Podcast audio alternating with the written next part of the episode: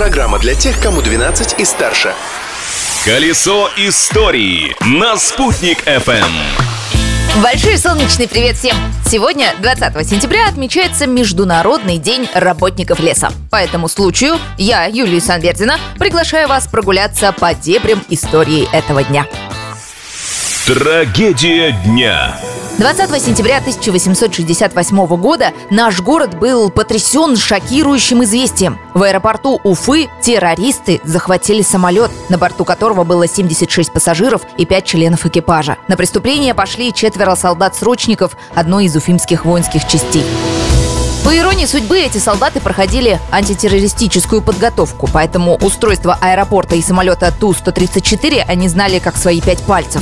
Взяв в плен пассажиров рейса Киев-Уфа-Нижневартовск, солдаты потребовали от пилота лететь в сторону любой недружественной Советскому Союзу страны. Но самолет с места так и не сдвинулся. Через несколько часов, когда террористы поняли, что их план провалился, они попытались отравиться. Троим это удалось, а выживший солдат позже был осужден и приговорен к высшей мере наказания. В то время смертную казнь еще не отменили.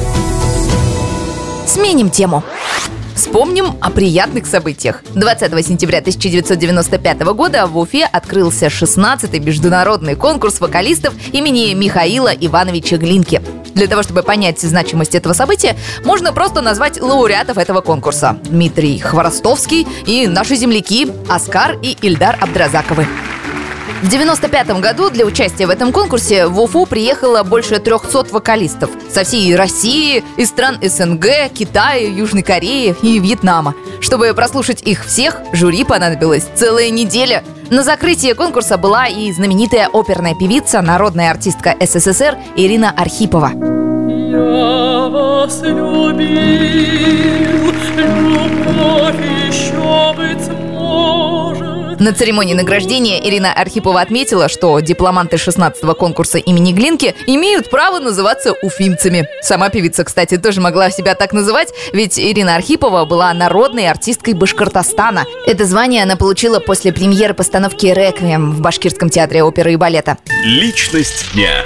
И еще одну легендарную женщину хочется вспомнить сегодня. 20 сентября 1934 года в Риме родилась итальянская актриса, певица, секс-символ 50-х Софи Лорен. Свой первый конкурс красоты она выиграла в 14 лет, а на следующем специально для нее придумали номинацию «Мисс Элегантность».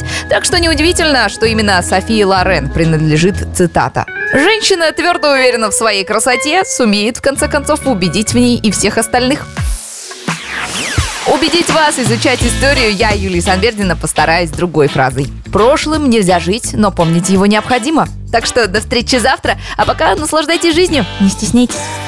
Колесо истории на «Спутник FM.